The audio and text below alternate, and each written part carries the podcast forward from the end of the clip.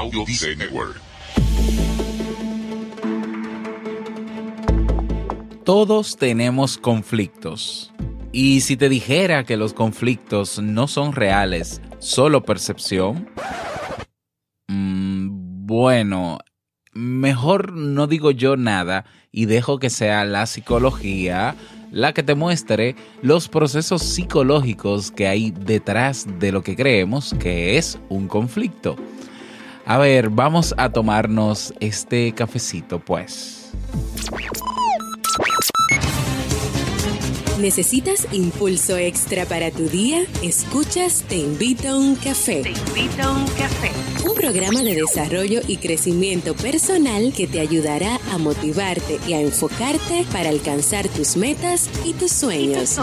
Transmitiendo de lunes a viernes para todo el mundo. Y ahora contigo, tu anfitrión, Robert Sasuki, psicólogo emprendedor, escritor y motivador profesional. Bienvenido.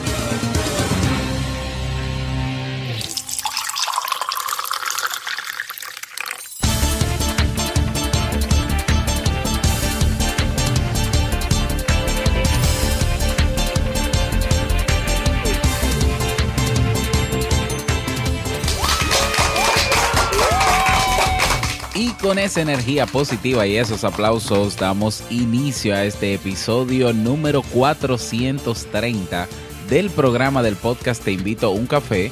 Yo soy Robert Sasuki y estaré compartiendo este rato contigo, ayudándote y motivándote para que puedas tener un día recargado positivamente y con buen ánimo. Hoy es miércoles 10 de mayo del año 2017. Si todavía no tienes tu tacita de café, tu bombilla con tu mate, tu poquito de té o tu taza de chocolate, ve corriendo por ella porque vamos a comenzar este episodio con un contenido que estoy seguro te gustará mucho.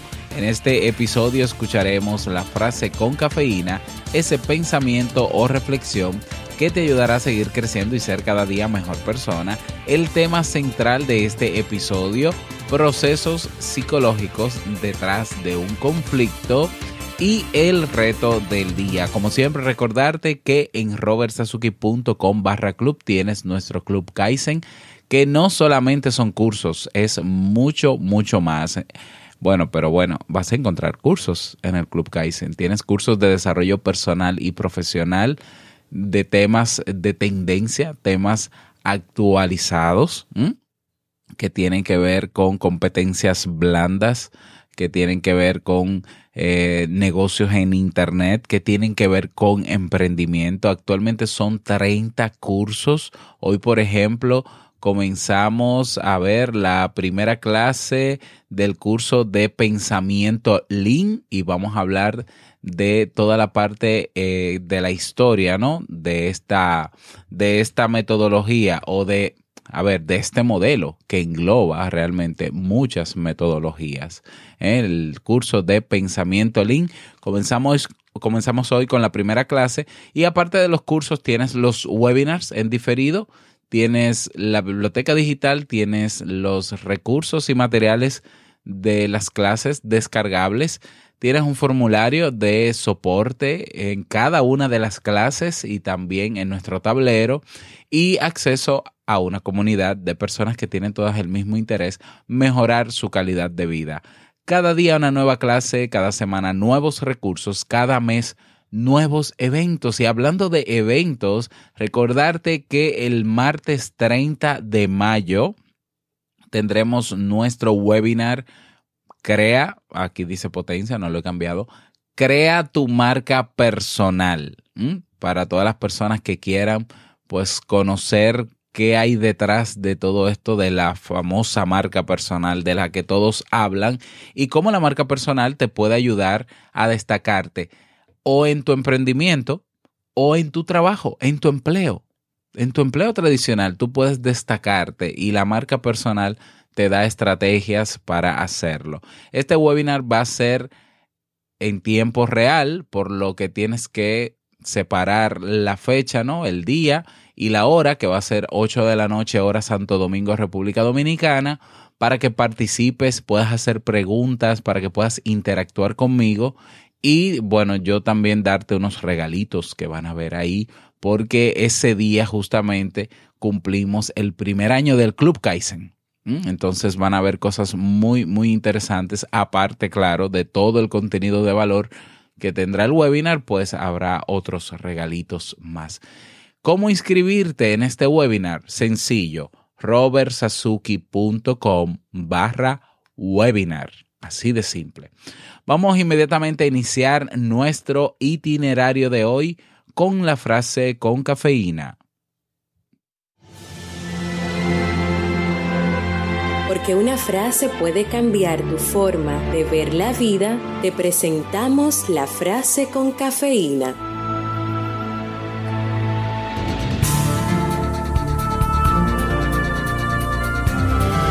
La cooperación no es ausencia de conflictos, sino el medio para resolver el conflicto. Débora Tannen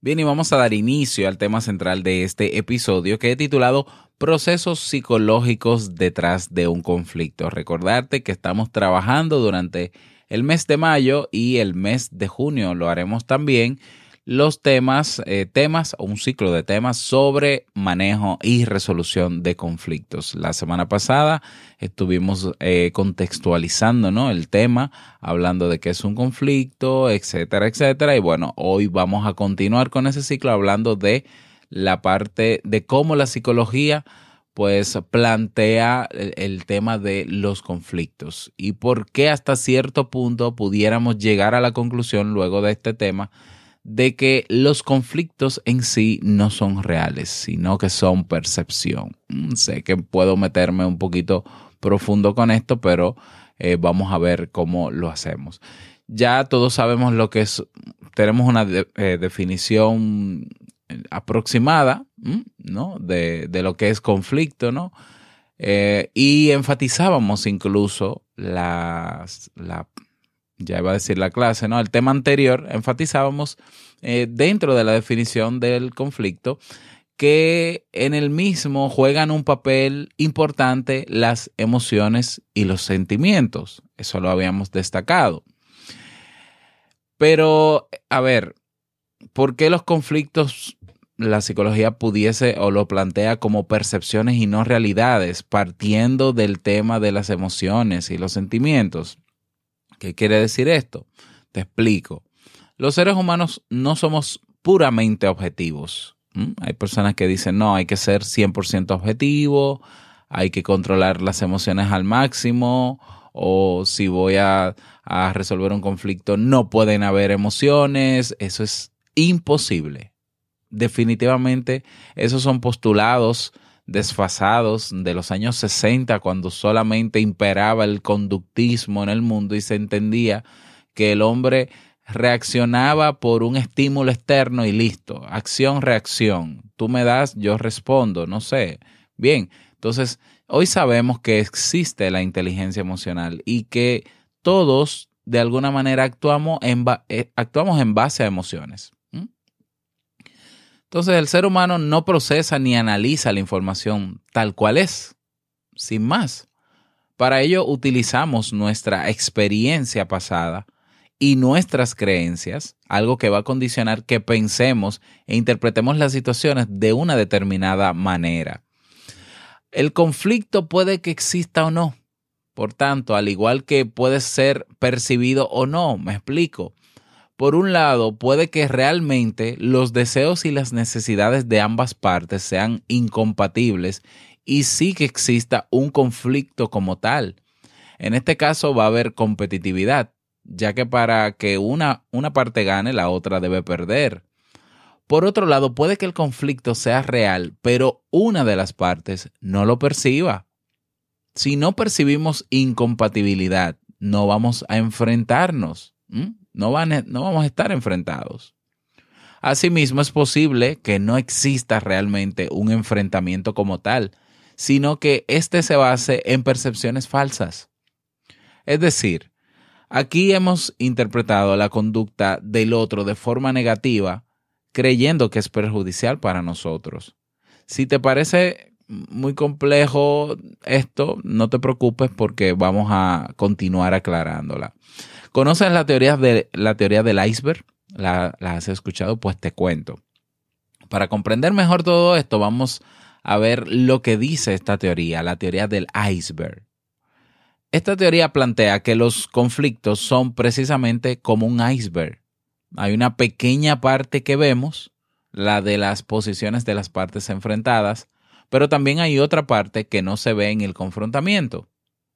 Esta está compuesta por los intereses, las necesidades, los valores y las emociones involucradas. Los intereses serían los beneficios que deseamos obtener mediante el conflicto.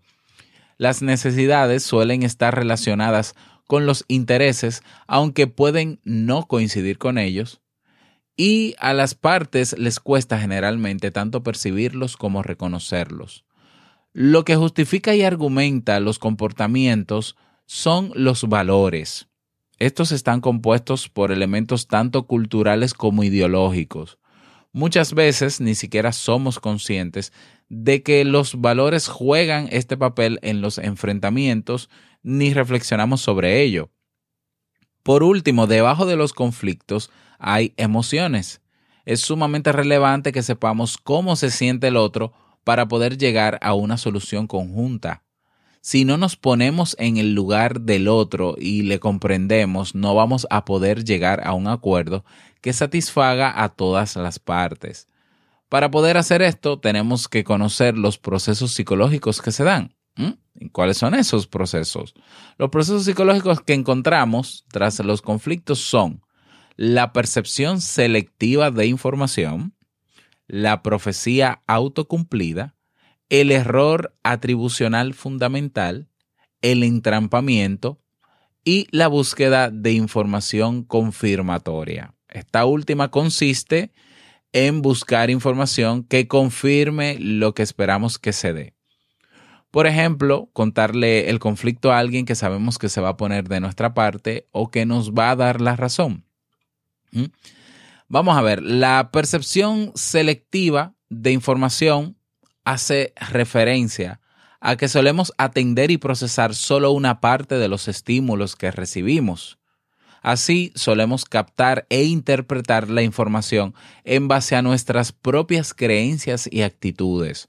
En un conflicto, por ejemplo, prestaremos seguramente más atención a cuando el otro pone caras y lo interpretaremos como que nos está despreciando. La profecía autocumplida es propiciar mediante nuestro comportamiento y de forma inconsciente que suceda lo que creemos que va a suceder.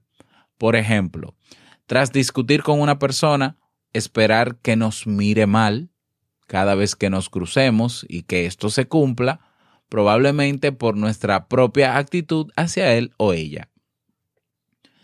El error atribucional fundamental, otro proceso psicológico, consiste en explicar el mal comportamiento de los demás por cómo son y el nuestro por factores externos. Es decir, los otros lo hacen mal porque son así, en cambio, nosotros lo hacemos por la circunstancia, por la situación.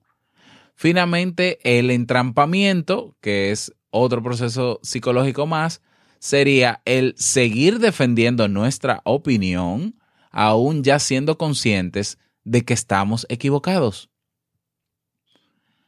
Esta forma que tenemos todos los seres humanos, en mayor o menor medida, de pensar, va a hacer que el conflicto se mantenga. Por ello es importante que seamos conscientes de ello y tratemos de manejarlo lo mejor posible. Para llegar a un punto en común es necesario que ambas partes perciban que se necesitan entre sí así como comprometerse a conseguir una solución satisfactoria para todos. En resumidas cuentas, o te voy a resumir los procesos psicológicos. A ver, uno, tenemos aquí, mencionamos la percepción selectiva de información, donde yo me enfoco solamente en una parte. Hay personas que, por ejemplo, en medio de una discusión o en medio de, bueno, sí, de, de una de una discrepancia, de una discrepancia se suelen enfocar en cómo la persona está discutiendo, en cómo está diciendo lo que tiene que decir y no se enfoca en el mensaje. Eso es percepción selectiva de información. La profecía autocumplida es desear o pensar que va a pasar algo y, a, ver, lograr que eso pase por mi actitud, no porque realmente va a pasar por, por cosas externas, ¿no? Es como la persona que dice, bueno, eh, no, a, a, su hijo, no corras que te vas a caer. Y entonces el niño se cae y dice, ves, te lo dije. O sea, es como si yo fuese adivino, la profecía autocumplida. El error atribucional eh, fundamental que yo, a ver, suelo juzgar a los demás por cómo son en medio de un conflicto, pero yo no me juzgo a mí mismo. O sea, yo no, yo no hablo de mí, yo no menciono que el conflicto y la responsabilidad que yo tengo en el conflicto es porque yo soy de esa manera, sino por lo que pasó. Entonces, ¿por qué no lo hago también con el otro? porque al otro yo sí lo juzgo y digo, es que él es así, él es así, así, así, así. Pero cuando hablo de mi responsabilidad, digo, no, lo que pasa es que pasó esto, esto y esto. Y no digo yo soy así. Y claro, el entrampamiento, pues es eh, quedarme fijo en mi posición sabiendo y habiéndome dado cuenta de que no tenía ninguna razón en ese sentido y de que estoy equivocado.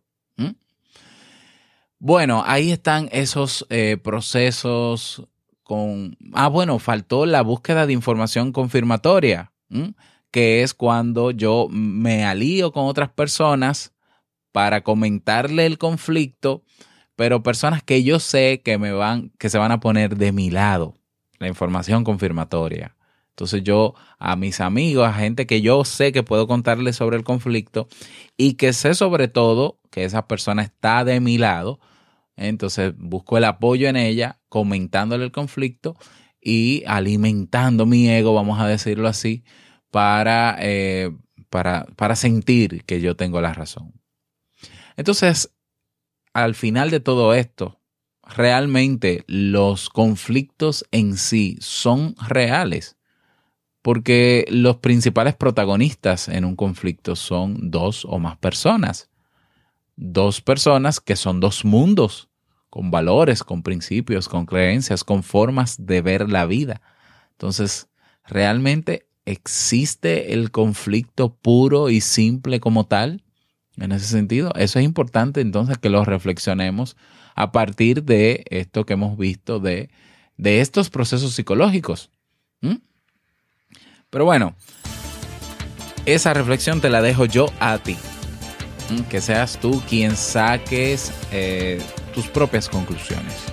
Y si quieres sugerir algún tema en particular que se trabaje en este ciclo de temas de resolución de conflictos, o si quieres que se trate otros temas, eh, jueves, viernes, lunes, envíame tu opinión, tu retroalimentación al correo hola y yo con muchísimo gusto lo preparo. Bueno, y hoy tenemos mensaje de voz. Qué alegría, vamos a escucharlo.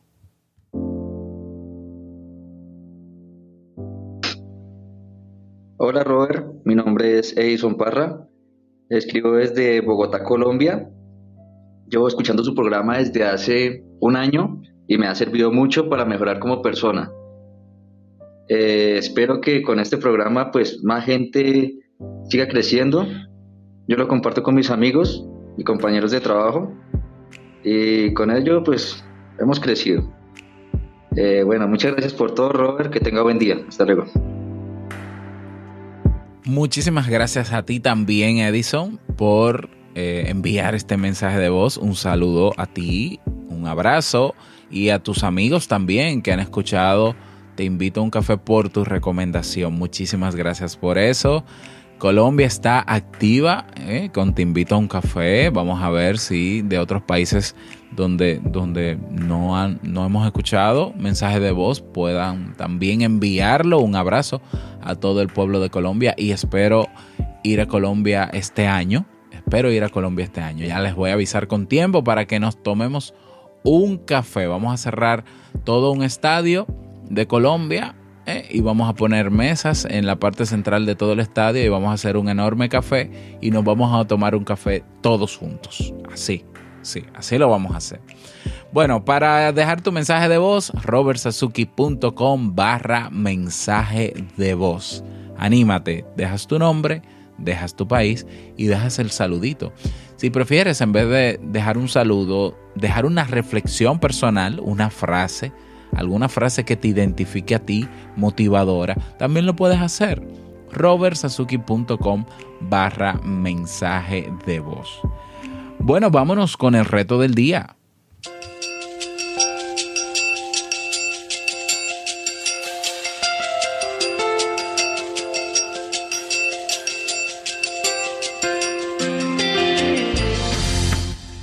A ver, el reto para el día de hoy.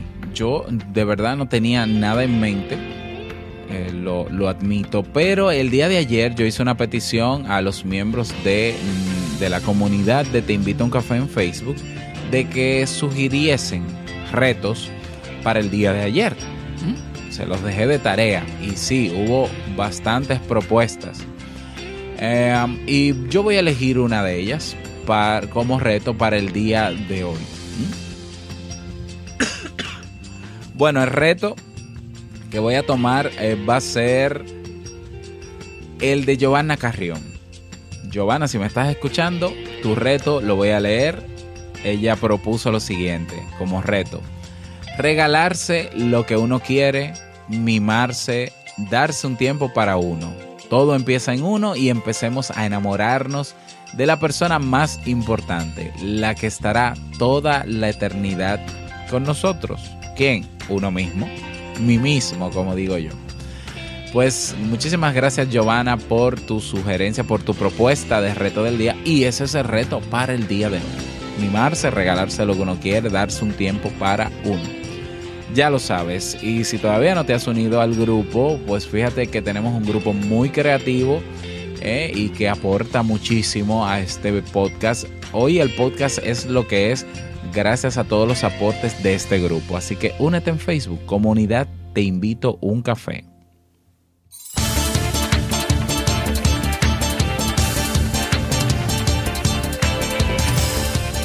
Y llegamos al cierre de este episodio en Te invito a un café a agradecerte como siempre por tus retroalimentaciones. Gracias por tus reseñas y valoraciones de 5 estrellas en iTunes o en Apple Podcasts. Gracias por tus me gusta en iVoox. En iVoox.